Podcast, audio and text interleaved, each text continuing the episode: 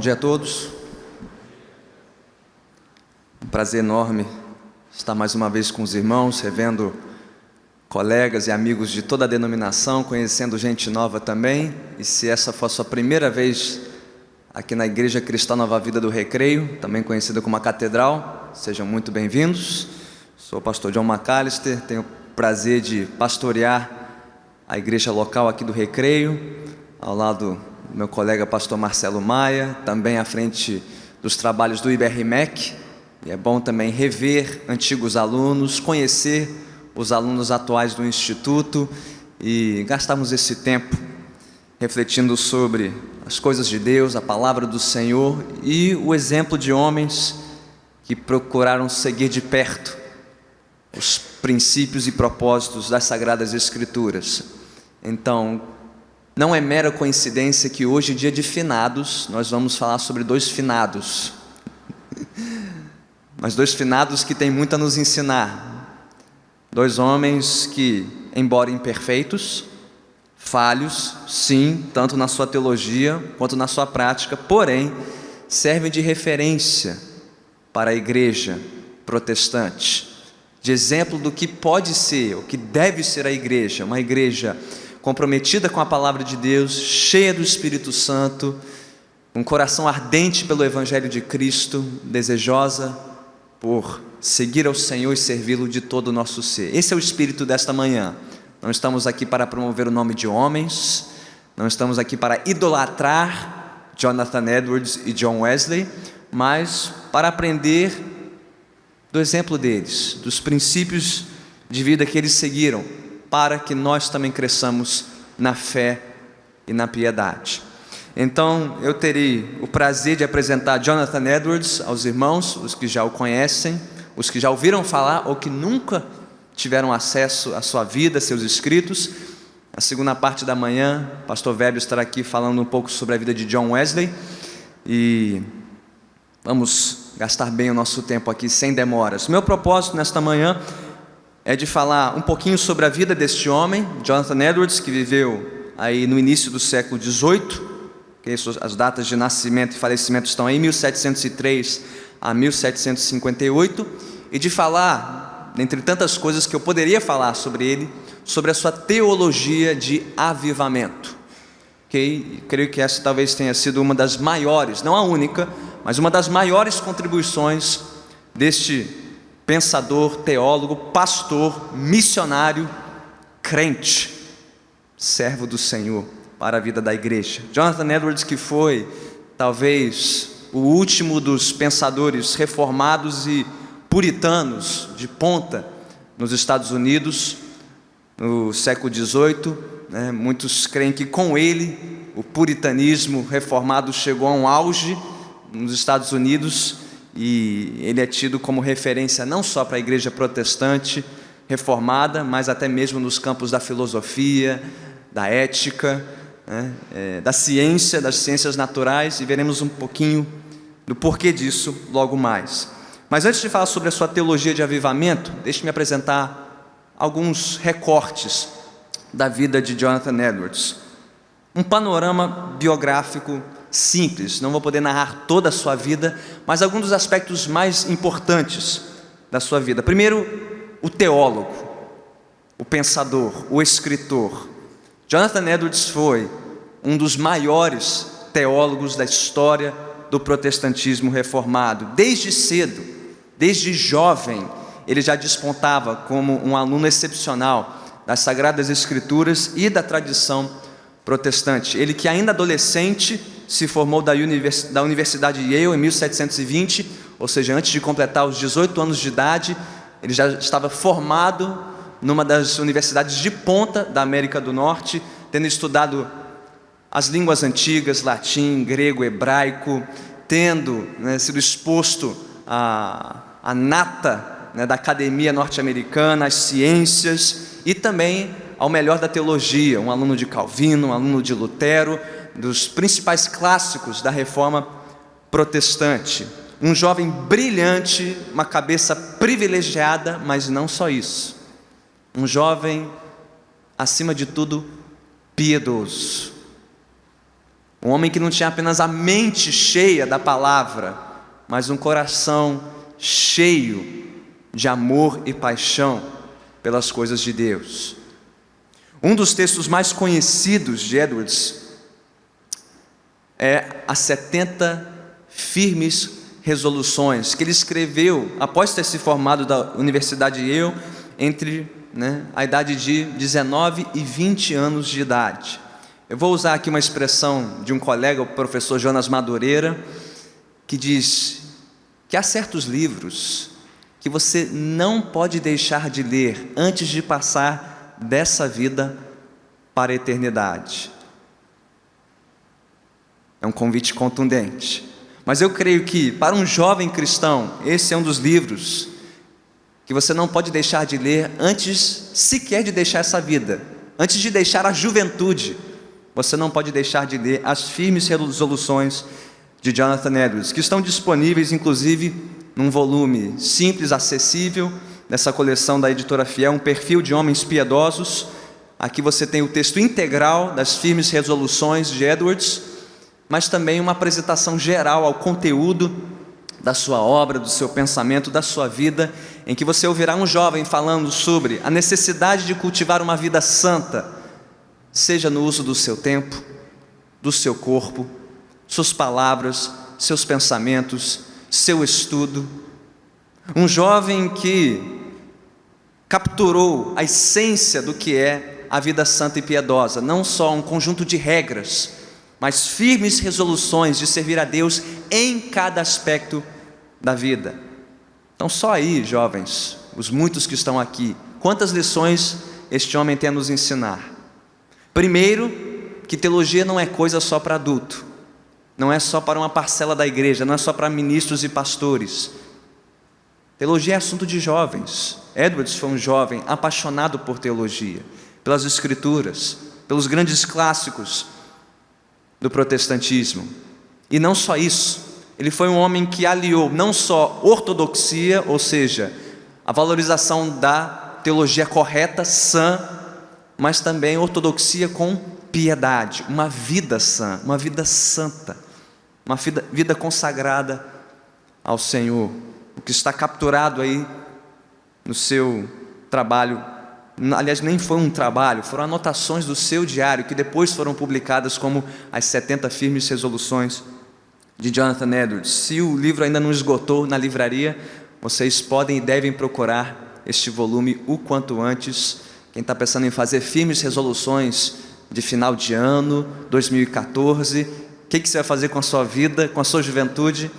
Deixe que Edwards sirva de encorajamento e mentor aí para usar bem os anos da sua mocidade. Bem, na sua teologia e na sua busca por uma vida piedosa, Edwards ele expressou algo que ficou conhecido ou né, rotulado na nossa época por homens como John Piper, como o hedonismo cristão, ou seja, a busca de uma vida cheia de prazer em Deus, nas coisas de Deus. Pastor John Piper, que deve ser conhecido de muitos aqui nos canais da internet, seus textos, suas pregações inflamadas do Evangelho, inflamadas pelo Evangelho, né? mostra que Edwards foi um homem que não só pensou na grandeza de Deus, pensou na glória de Deus, ele se apaixonou pela glória de Deus. Tanto que ele disse isso nos seus escritos: Ora, melhor seria para o homem jamais conhecer a Deus do que conhecendo-o, não amá-lo não desejá-lo, não ter prazer em Deus. Deus não é apenas um sujeito a ser estudado à distância, Ele é alguém a ser conhecido pessoalmente, com quem nós temos que nos envolver integralmente, temos que amá-lo de toda a nossa mente, todo o nosso coração, toda a nossa força. Então, essa ideia do hedonismo cristão, somos criaturas feitas para ter prazer em Deus e que só encontramos prazer pleno quando o encontramos e o buscamos em Deus, em Cristo, no Evangelho. Isso foi, foi algo que marcou a vida de Edwards, marcou seus escritos. Uma das expressões que você mais encontra nos seus escritos é a questão de beleza. Para Edwards, Deus não era apenas santo, soberano, glorioso, ele era belo. Quando Edwards olhava para a criação, quando ele estudava as Escrituras, quando ele proclamava o Evangelho, ele falava da beleza de Deus, a beleza da glória de Deus, a beleza da santidade de Deus, a beleza dos propósitos de Deus da história, a beleza do Salvador, do Redentor, a beleza de Cristo, a beleza da vida cristã. Então, este não era apenas um pensador brilhante, era um homem piedoso, um homem apaixonado por Deus, pelo Evangelho, por Cristo, por uma vida santa. E por isso, talvez ele tenha sido uma das maiores mentes, um dos maiores exemplos do chamado calvinismo empírico, ou seja, não é só um calvinismo de escrivaninha, uma ideia da soberania de Deus como algo distante, frio e impessoal, mas algo que se via, que se provava, que se vivia no dia a dia. A glória de Deus em cada aspecto do mundo, da vida no lar, da vida na igreja, da vida em sociedade. Por isso, talvez ele tenha sido o último grande pensador reformado puritano da Nova Inglaterra, que serviu em várias funções ao longo da sua vida e, ao final dela, foi convidado para presidir outra instituição de ponta na sua terra, a Universidade de Princeton. Convite esse que ele aceitou relutantemente, mas que não pôde né, exercer plenamente o cargo devido à sua morte prematura, isso em 1758. Mas esse foi Edwards, o teólogo. Mas ele não foi apenas um teólogo. Temos também Edwards, o pastor.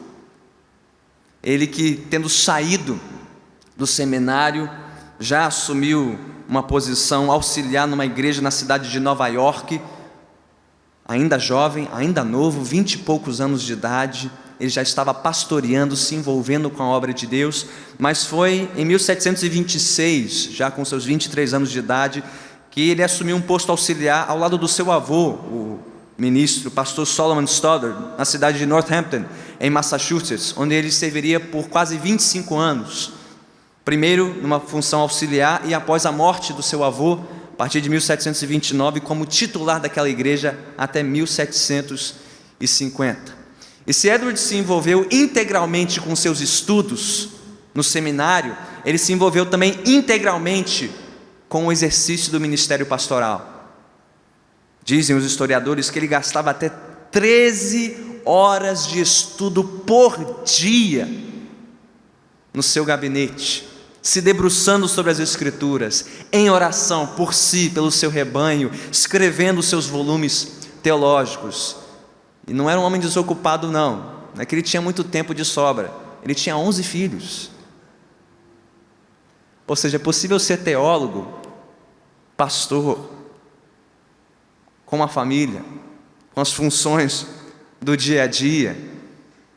Para Edwards não havia, não havia conflito entre essas coisas, tanto que, apesar de gastar tanto tempo no seu gabinete, ele estava sempre aberto para atendimentos, tanto de aconselhamento como oração da sua família, dos seus membros que batiam à sua porta, dizendo: Pastor Edwards, podemos conversar? E ele fechava os seus livros, deixava seus estudos de lado, estava sempre aberto para o seu rebanho. Então, um homem com um coração pastoral, não só um teólogo brilhante mas que tinha uma vocação para o pastoreio. O fim deste período foi traumático para Edwards, porque por conta das suas convicções fortes sobre o evangelho, a vida piedosa e a santidade da igreja, ele acabou entrando em conflito com os membros da sua congregação, mesmo após mais de duas décadas de serviço àquela igreja, por não concordar com a participação na Santa Ceia de alguns membros que não se arrependiam dos seus pecados, que não consertavam os seus caminhos, ele acabou sendo né, deposto da sua função pastoral na igreja em Northampton, mas ele não perdeu tempo. Foi ser missionário entre os índios, os Russatonuk, pertinho ali do seu estado, Massachusetts, um homem que não ambicionava os holofotes, a plataforma, o centro das atenções. Se ele não podia servir a sua congregação à frente de um rebanho, então para ele, ele serviria aos que ainda não conheciam o Evangelho, aos que estavam às margens da sociedade da época. Veja só, Que coisa maravilhosa! Um teólogo brilhante, um homem piedoso, com um coração pastoral e uma forte veia missionária. Veja que essas coisas não precisam competir uma com a outra. É possível ter uma família, é possível ter uma profissão, mas se a sua vocação é servir a Deus, seja em casa, no trabalho, nos estudos, atrás de uma escrivaninha, no púlpito, na frente missionária, onde for. A vocação é de servo, somos servos de Deus, aonde quer que o Senhor nos mande. Edwards expressou isso com a sua vida. Foi viver os últimos anos da sua vida até 1500, 1757 com os índios rossatônicos, levando o evangelho para eles. Mas, talvez a sua grande contribuição para a história da igreja norte-americana e mundial tenha sido Edwards o pregador. Ele que teve o privilégio de ser um dos grandes pregadores do primeiro grande avivamento que varreu as colônias norte-americanas de 1740 a 1742. Foi nesse período que ele pregou alguns dos seus sermões mais famosos, como Pecadores nas mãos de um Deus irado e Felicidade cristã. Veja só, um homem que podia pregar com o mesmo ímpeto sobre o inferno e o céu, sobre a miséria do pecado e a doçura da vida cristã.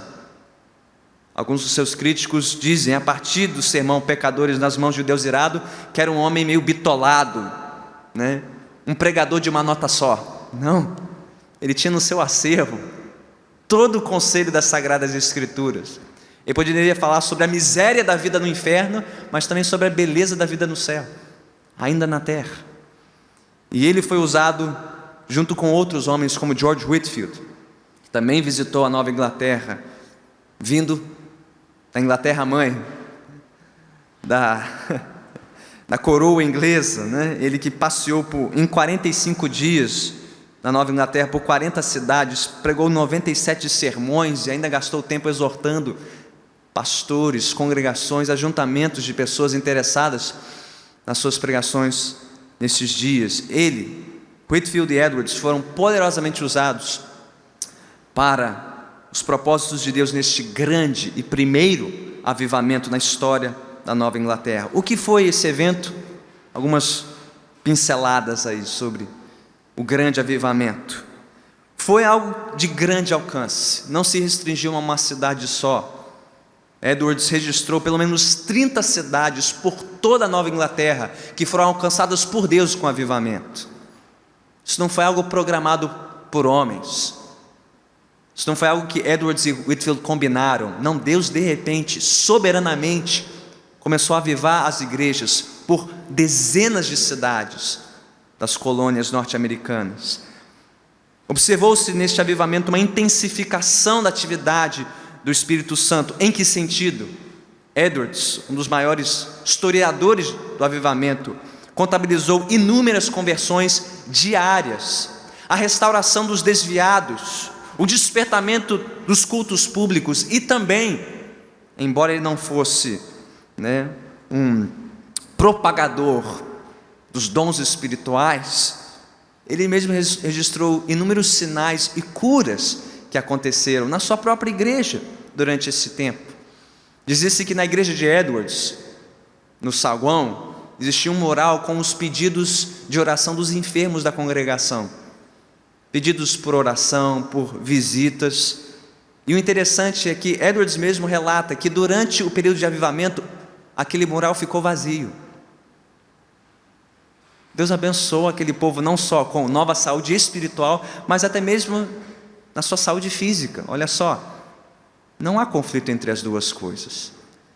Avivamento é um período da intensificação da atividade do Espírito em toda a vida da igreja, na vida toda do povo, não só no âmbito espiritual, mas até mesmo no âmbito físico, material. Edwards registrou isso. Mas o que mais marcou aquela gente, aquele povo, nos seus encontros durante o avivamento, foi uma profunda convicção de pecado e uma nova admiração pelo amor e pela graça salvadora de Deus em Jesus Cristo.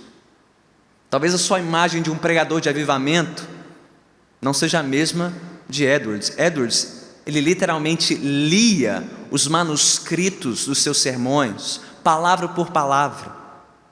Mas enquanto ele pregava do seu manuscrito sobre a justificação pela fé somente, pessoas eram tomadas por uma convicção de pecado, tomadas por uma sensação da realidade do inferno e da possibilidade de serem salvos dos seus pecados, que era uma coisa que homem nenhum poderia explicar, foi algo de Deus, do Espírito, não fruto de manipulação ou apelação humana, mas algo do Espírito.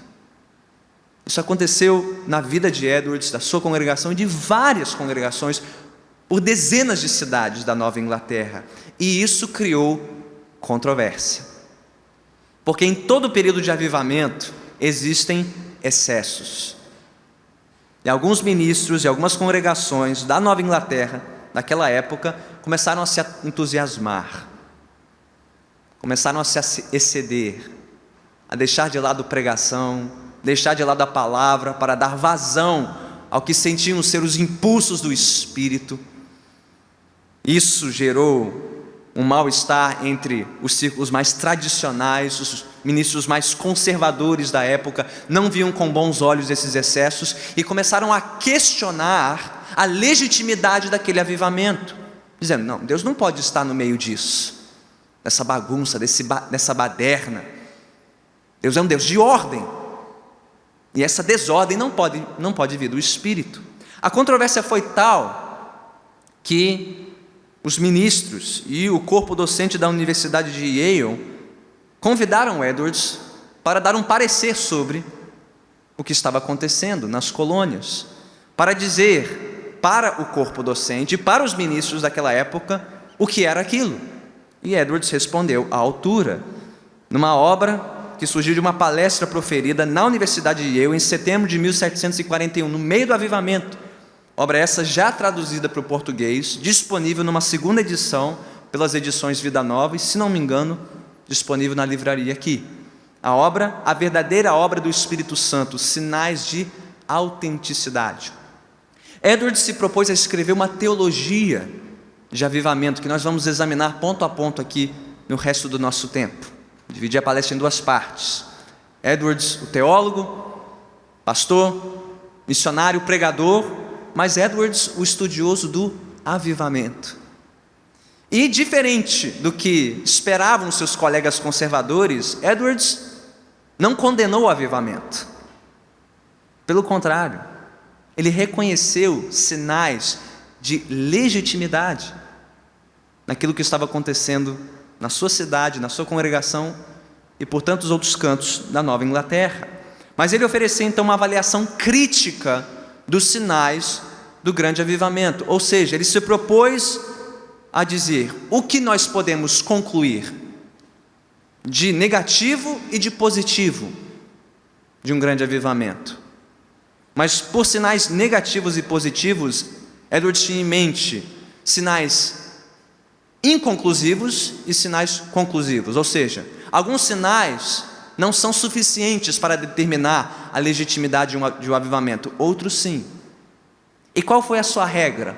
Qual foi o seu prumo para examinar os sinais do avivamento? Foi o texto de 1 João, capítulo 4, versículos 1 a 6. Se você trouxe a sua Bíblia, vou convidá-lo a abrir no texto comigo.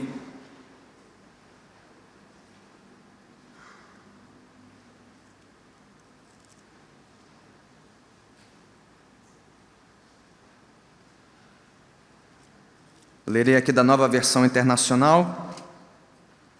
Se a sua versão for um pouquinho diferente, tenha paciência comigo, mas acompanhe de perto a leitura desses versículos. 1 João, capítulo 4, versículos 1 a 6. Diz o texto: Amados, não creiam em qualquer espírito, mas examinem os espíritos para ver se eles procedem de Deus, porque muitos falsos profetas têm saído pelo mundo. Vocês podem reconhecer o Espírito de Deus deste modo: todo espírito que confessa que Jesus Cristo veio em carne procede de Deus, mas todo espírito que não confessa Jesus não procede de Deus. Esse é o espírito do anticristo, acerca do qual vocês ouviram que está vindo e agora já está no mundo.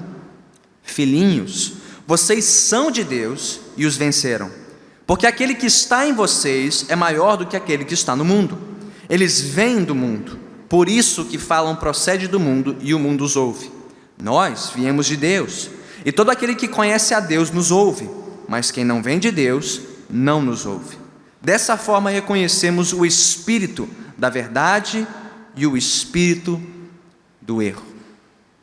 Para Edwards, este texto serviu de prumo para examinar os sinais e os acontecimentos do grande avivamento. Aqui, disse ele, havia uma regra infalível, confiável, para examinar aqueles acontecimentos ponto a ponto. E o que que Edwards concluiu?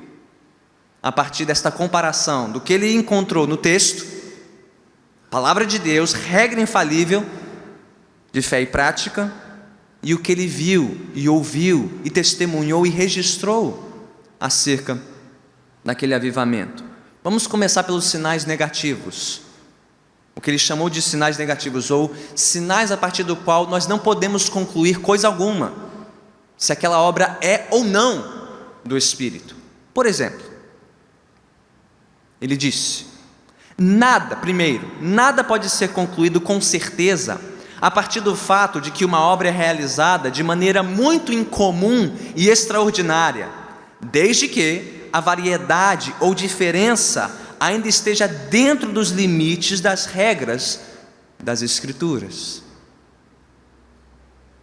Ele usou como exemplo o livro de Atos dos Apóstolos, para combater a impressão que alguns colegas dele tinham que, por aquela obra ter sido tão extraordinária, tão fora do comum, por ter acontecido tão repentinamente, por ter contrariado até mesmo as preferências ou a sensibilidade daqueles ministros, eles diziam: não, isso não pode ser de homens, isso nunca aconteceu. Na cabeça deles, se nunca aconteceu, não pode acontecer agora. Deus é um Deus de ordem, Deus é um Deus de paz. Isso aqui é muito extraordinário, isso aqui é muito incomum, isso não pode vir de Deus. Mas o que foi Pentecostes, irmãos? Pentecostes foi um evento programado, esperado? Não, nem mesmo para os apóstolos, nem mesmo para os 120 que estavam ali aguardando o poder do alto. E os outros eventos que varreram o Império Romano? Em Samaria, na casa de Cornélio, nas cidades por onde Paulo plantou igrejas. Aquela foi uma obra incomum e extraordinária, que fugiu do controle, ou pelo menos da programação dos apóstolos. Então nós não podemos concluir coisa alguma a partir do fato de que o que estava acontecendo, ou que ainda acontece hoje de maneira incomum e extraordinária, é ou não algo do Espírito. Pode ser, pode não ser. Temos que olhar para outros pontos, outras evidências, para distinguir uma verdadeira obra do Espírito de uma falsa obra. Segundo, uma obra não deve ser julgada por quaisquer efeitos causados no corpo das pessoas, tais como lágrimas, tremores, gemidos, altos clamores, contorções ou fraqueza física. Bem, a partir daqui você já imagina o que estava acontecendo naquelas congregações, durante a pregação da palavra, até mesmo antes da pregação começar, pessoas já caíam sob convicção de pecado e começavam a chorar, começavam a tremer e gemer debaixo dessa convicção de pecado? Bem, para uma sociedade puritana, ordeira, isso era um escândalo. Isso era inadmissível. E alguns ministros diziam: ora, isso é evidência de que isso não pode vir da parte de Deus. Edwards perguntava: por quê? Edwards reconheceu que existe uma união indissolúvel entre corpo e espírito. Ora, quando você adoece, quando o seu corpo está enfermo, como é que fica seu ânimo, seu humor? O corpo parece ter uma influência sobre o nosso ânimo quando o corpo está debilitado, sim ou não? E o inverso é contrário. Quando você está abatido, triste, você sente ânimo para as coisas? Não. Parece que aquela prostração toma o que? O seu corpo também. É de você conhecer, olha, então se é assim com coisas naturais, o que dizer de coisas espirituais? Quando a alma é tomada de uma convicção da glória de Deus, da sua soberania e da nossa pecaminosidade, é esperado que isso produza um efeito também externo. Não quer dizer que a ausência disso, a ausência de lágrimas, tremores e gemidos, indique a ausência do Espírito. Esse é o nosso erro pentecostal. Achar que se não tiver muito estardalhaço, muito barulho, muita agitação, o Espírito não está ali. Mas Edward disse: olha, o fato disso acontecer pode ser sinal, mas também pode ser sinal de nada, pode ser só pessoas se comovendo. Não sabemos. Você não pode dizer sim ou não, à luz somente desses efeitos causado, nos, causados no corpo das pessoas.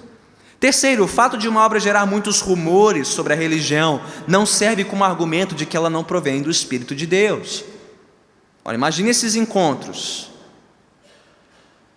saindo do roteiro, causando este impacto sobre as pessoas. Aquilo se tornou um assunto da cidade, rapidamente. Numa época que não existia televisão, internet, celular, onde as pessoas debatiam essas coisas? Em praça pública. Daqui a pouco o assunto do dia era o quê? Avivamento, avivamento.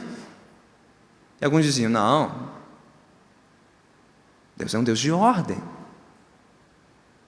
Esses rumores, esse bafafá, isso não pode vir do Espírito. Edro disse: por quê? Porque sim ou porque não?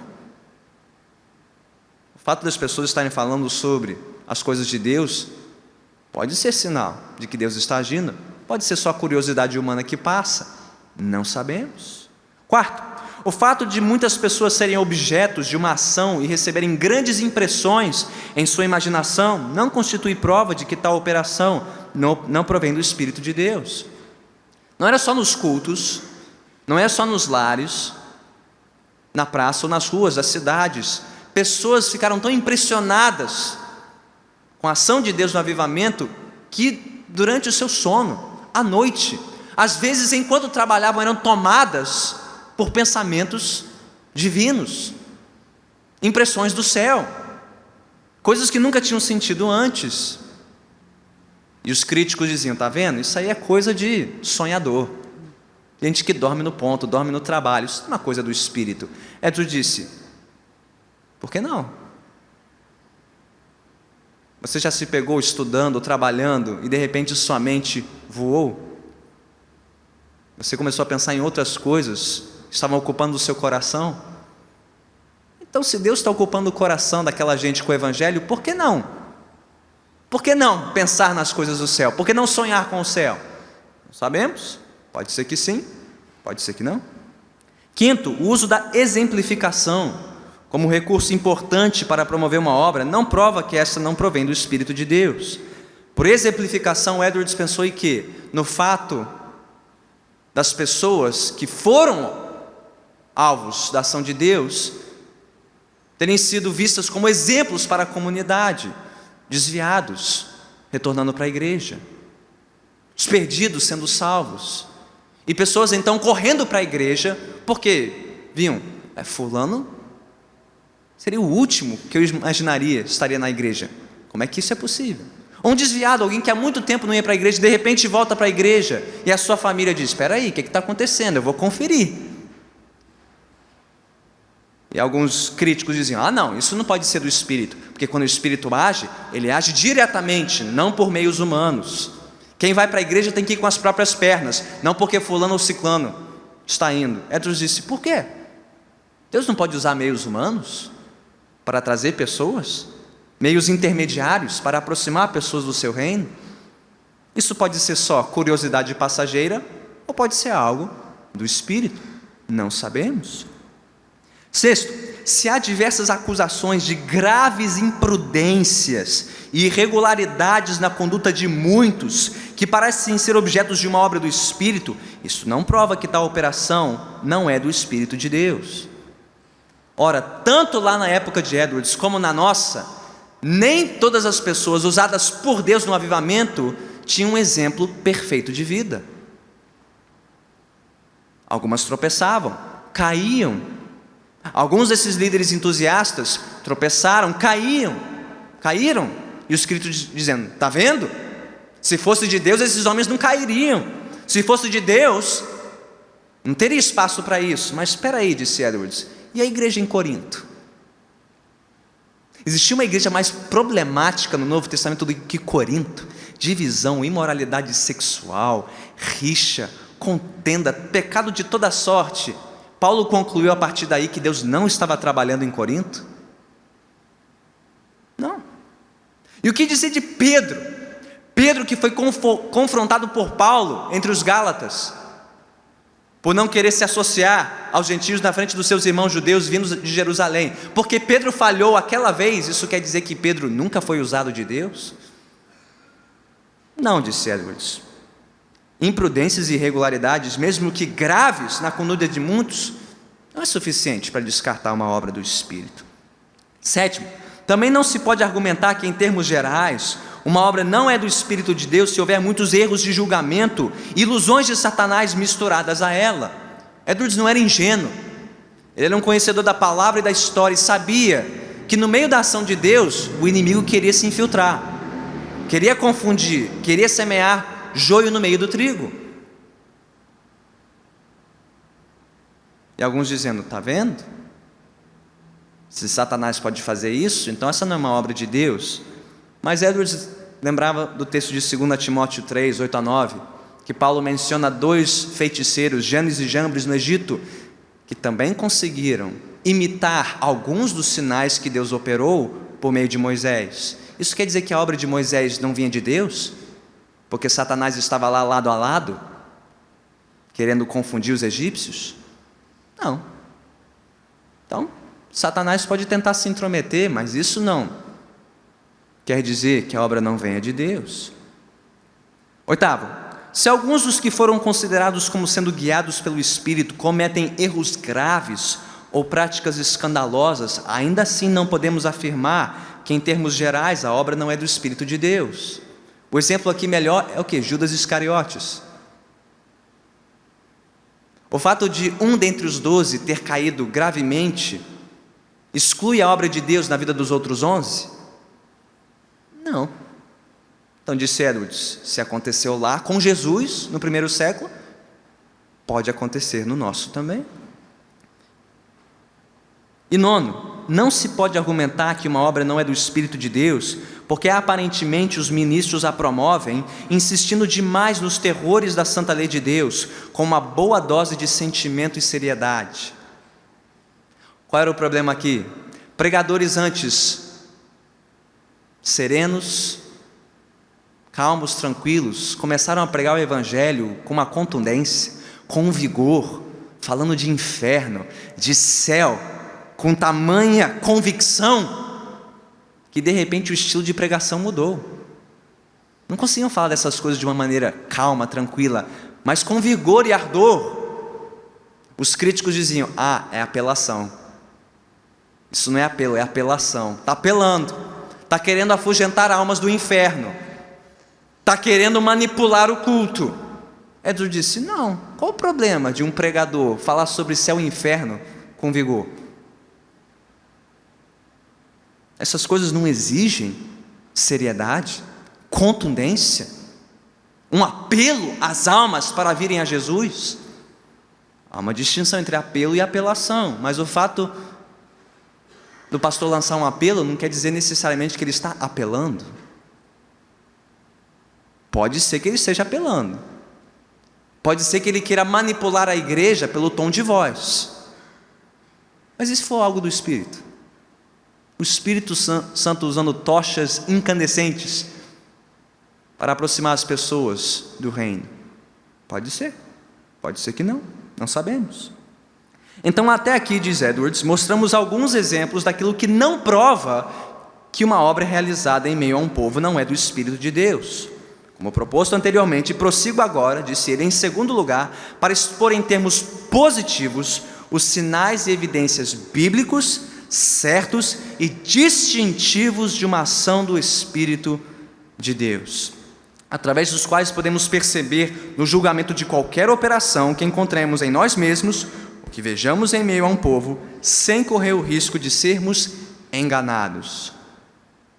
Fala logo, pastor. Chega de sinais negativos. Quais são então os sinais positivos, conclusivos de uma obra do Espírito? Então, Edwards volta agora para 1 João capítulo 4. Mantenha o texto aberto para ver como Edwards fez a aplicação do texto à sua situação. Primeiro, disse Edwards, quando a operação é tal que engrandece a estima das pessoas por aquele, que, aquele Jesus que nasceu da Virgem e foi crucificado fora dos portões de Jerusalém, parecendo confirmar e estabelecendo ainda mais na mente humana a verdade declarada pelo Evangelho de que Ele é o Filho de Deus e o Salvador dos homens, isto sem dúvida comprova que tal obra é do Espírito de Deus. O que dizem os versículos 2 e 3? Como é que nós sabemos se um espírito vem de Deus ou não? Ora, se ele aponta para Cristo é o papel principal e primordial do Espírito apontar pessoas dentro e fora da igreja para Cristo. Se o Espírito daquele que profetiza diz que Jesus Cristo veio em carne, o Filho de Deus se encarnou, para quê? Ora, para morrer e ressuscitar por pecadores, se esta é a mensagem, se esta é a pregação, e se pessoas estiverem se encantando novamente por Cristo e pelo seu Evangelho, você pode ter certeza que é o Espírito de Deus que está trabalhando. Isso não pode ser maquiado, isso não pode ser produzido, e mais, Satanás não tem interesse nenhum nisso. Que interesse teria o diabo em desviar a atenção das pessoas do mundo para Cristo. Ele não pode fazer isso, ele não quer fazer isso. Quem pode e quem quer? O Espírito Santo. Então, se de repente as crianças, os jovens, seus pais, os anciãos, os pregadores, estão se encantando novamente pelo Evangelho, pela glória de Cristo, a centralidade de Cristo, isso certamente é sinal de avivamento. Segundo, se o espírito que opera agir contra os interesses do reino de Satanás, que consistem em promover e estabelecer o pecado, acalentando as concupiscências mundanas dos homens, então teremos aí uma evidência segura de que tal espírito é verdadeiro e não falso. Olhe para os versículos 4 e 5. Os versículos 2 e 3 dizem: Vocês podem reconhecer o Espírito de Deus deste modo: todo espírito que confessa Jesus Cristo veio em carne, este procede de Deus. Mas todo espírito que não confessa Jesus não procede de Deus. Versículo 4: Filhinhos, vocês são de Deus e os venceram, porque aquele que está em vocês é maior do que aquele que está no mundo. Eles vêm do mundo, por isso que falam procede do mundo e o mundo os ouve. Aqueles que não dão ouvidos ao Espírito, não dão ouvidos ao Evangelho, estão dando ouvidos ao mundo. Mas vocês não são do mundo, porque vocês não dão ouvidos aos que são do mundo, vocês não dão ouvido às coisas do mundo, vocês não amam as coisas do mundo. João já disse isso no capítulo 2, versículo 15 a 17. Que o amor ao Pai exclui o amor pelo mundo. E o que é o amor pelo mundo? Concupiscência da carne, concupiscência dos olhos, a soberba da vida. Se essas coisas estão em vocês, vocês não são do Pai. Mas se o amor de Deus está em vocês, vocês não amam as coisas do mundo. Ora, disse Edwards, se pessoas estão perdendo o seu encanto pelo mundo, estão se desencantando pelo pecado, se desencantando pelas ofertas mundanas, pecaminosas do seu tempo, da sua cultura, e buscando a Cristo, isto só pode ser uma obra do Espírito. Que interesse o diabo teria de convencer pessoas a largar o pecado e buscar uma vida santa? Nenhum interesse. Mas o Espírito tem esse interesse e tem esse poder. Então, se pessoas estão caindo sobre uma convicção de pecado e fugindo de uma vida de pecado, você pode ter certeza, isso é obra do Espírito Santo.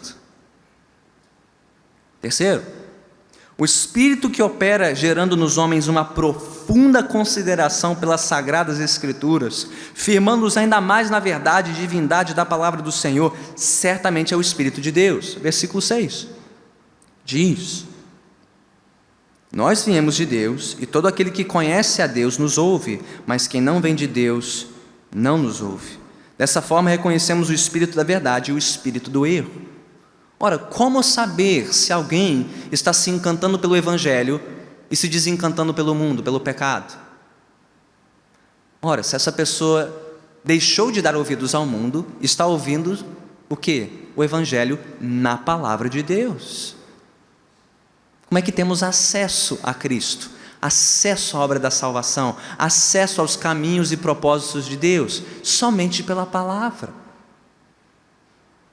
Se pessoas antes desinteressadas pela Bíblia, despreocupadas com seu conteúdo, de repente estão sendo tomadas de uma nova paixão pelas Sagradas Escrituras, a ponto de abandonarem seus lazeres, prazeres, passatempos, para gastar mais tempo com a palavra, isso só pode ser obra do Espírito.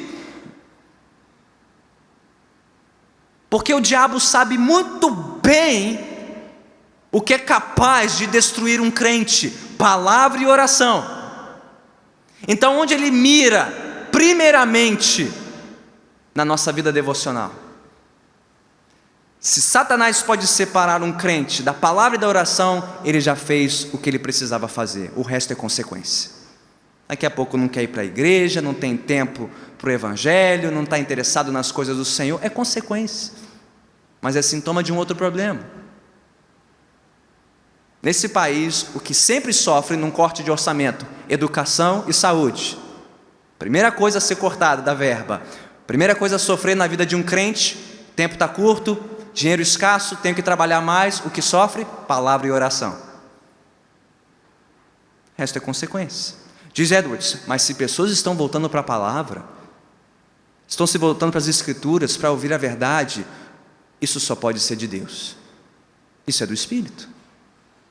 Quarto, se observarmos a maneira de agir de um espírito, vemos que ele opera como espírito da verdade, levando as pessoas à verdade e convencendo-as de coisas verdadeiras, então podemos concluir com segurança que esse é o espírito certo e verdadeiro. Uma consequência do ponto anterior.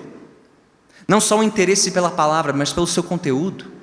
Se pessoas não estão apenas reconhecendo que a palavra de Deus é a palavra de Deus, mas estão sendo convencidas da verdade contida na palavra de Deus, estão sendo convencidas da glória de Deus, a soberania de Deus, a miséria do seu pecado, a necessidade de um Salvador. Gente, isso só pode vir do Espírito. Isso não pode ser produzido por homens, isso vem do Espírito. Mas há um quinto e último sinal. Estamos fechando. Se o espírito que está em ação em meio a um povo opera como espírito de amor a Deus e ao homem, temos aí um sinal seguro de que este é o Espírito de Deus.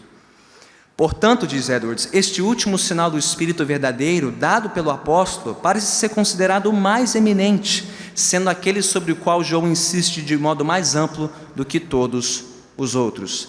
Dê uma espiadinha para o versículo 7.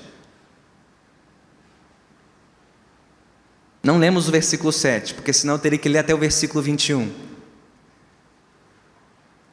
Mas é uma passagem famosa. Você já ouviu em casamentos, certamente. Qual é o último sinal do Espírito, diz Edwards? Amor.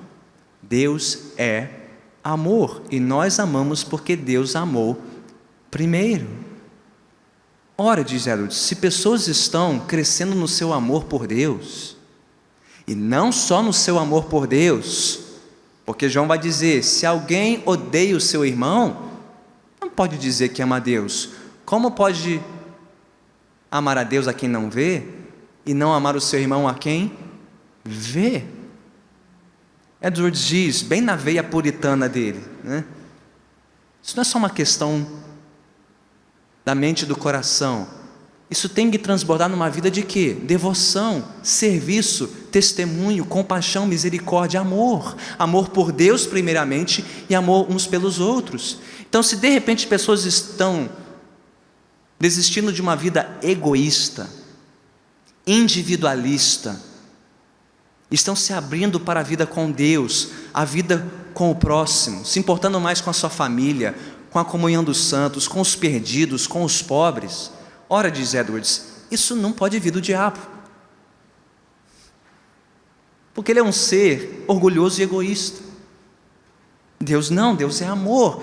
E se Deus está compartilhando desse amor com o seu povo, é sinal do Espírito. E diz mais, e talvez os teólogos de plantão aqui não fiquem felizes com isso. Edwards chega a dizer: talvez este seja o mais eminente dos sinais eu acho que o apóstolo Tiago concordaria, porque de que adianta a fé sem obras? De que adianta você crer na soberania de Deus, na pecaminosidade do homem, na centralidade do Evangelho, se isso não transborda numa vida rica com Deus e com os outros? Mas se está transbordando, diz Edwards, isso só pode ser coisa do Espírito. Assim, disse Edwards, concluindo, estive falando especialmente dos vários sinais que o apóstolo nos dá de uma obra do Espírito verdadeiro. Vimos que algumas coisas que o diabo não faria, sob hipótese alguma, mesmo se pudesse. Ainda outras coisas que o diabo não pode nem irá fazer, na verdade, ele nem poderia se quisesse. O diabo não pode dar aquilo que ele mesmo não possui, e essas coisas são totalmente opostas à sua natureza. Assim, quando há uma influência ou operação extraordinária na mente de um povo, e os aspectos acima são nela verificados, podemos determinar com segurança que aquela obra é de Deus, quaisquer que sejam as outras circunstâncias que acompanham, os instrumentos usados ou os métodos aplicados para efetivá-lo. Então, se você enxergar estes sinais bíblicos, mesmo que eles estejam misturados com outros sinais, você pode ter certeza, Deus está agindo. Mas se estes sinais da palavra não estiverem presentes, pode ter o que for: lágrimas, tremores, gemidos, conversas, movimento, multidão, mas se não virmos isso que a palavra de Deus diz ser o sinal do avivamento é só obra de homens, não é obra de Deus. Algumas breves palavras de aplicação. Como isso tudo se aplica a nós? Como isso pode enriquecer a nossa vida? Primeiro, Edwards exemplifica para nós o que é o exercício obrigatório do discernimento bíblico. Como é que o texto de 1 João começa? 1 João capítulo 4, versículo 1. Leiam comigo, ou ouçam, se a sua tradução for um pouquinho diferente. Amados, não creiam em qualquer espírito. Numa outra tradução, não deem crédito a todo e qualquer espírito, mas examinem os espíritos para ver se eles procedem de Deus, porque muitos falsos profetas têm saído pelo mundo. Olha o alerta. Isso não é uma opção. Você não é menos espiritual por querer examinar o que os homens dizem ser uma obra do Espírito à luz da palavra. Ah, você não pode levantar a voz contra o ungido do Senhor. Quem é você para questionar quem quer que seja? Quem é você para dizer se isso é do Espírito ou não? Você é um servo da palavra de Deus, e a palavra de Deus te ordena a não acreditar em tudo ou em todo o que se diz ser enviado de Deus. Não creiam, mas examinem. Foi o que Edwards fez, é o que todos nós precisamos aprender a fazer. Com a palavra em mãos, dizer: Isso vem ou não do Espírito isso vem ou não de Deus, não importa o que os outros dizem, o que a palavra de Deus diz. Por que, que a igreja está no estado que está? Não é só porque existem homens aproveitadores, é porque existe uma igreja ignorante da palavra. se tão somente conhecesse a palavra, não se deixaria levar por esses aproveitadores. Então, o que Edwards nos mostra é que temos que voltar para a palavra de Deus.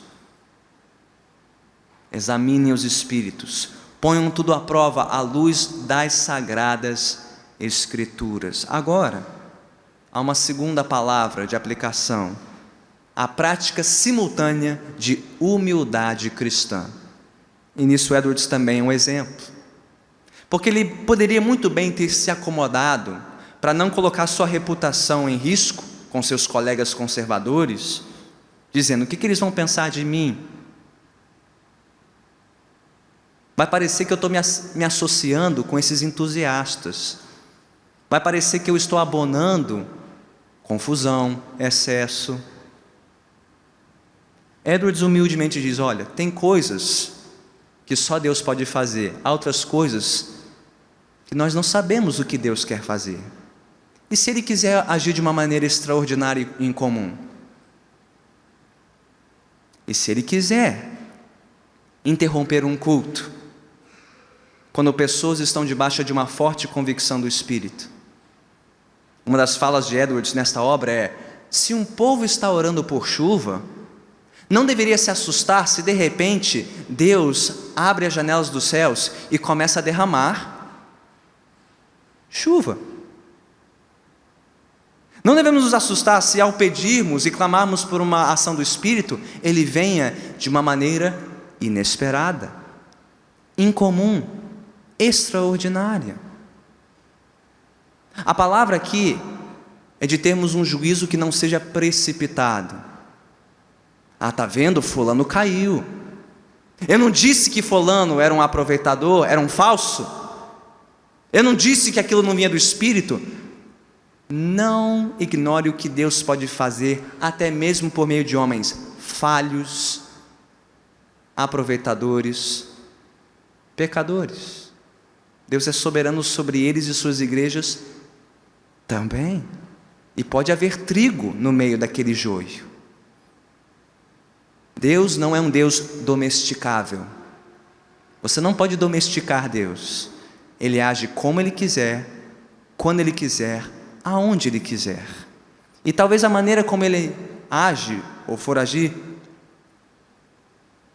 não bate com as suas sensibilidades. Ah, Deus não pode agir assim. Por que não? Se não for contrário à Sua palavra, se não ferir o sentido das Escrituras, Ele pode agir. Ele age, tem agido, continuará agindo. Mas por fim, e aqui, creio eu, é o clamor mais urgente. Se tudo isso que acabamos de compartilhar não provoca no seu coração um anseio por avivamento, então de nada valeu essa palestra. Porque o que Edwards viu, queria ver, e o que queremos ver, é um verdadeiro avivamento.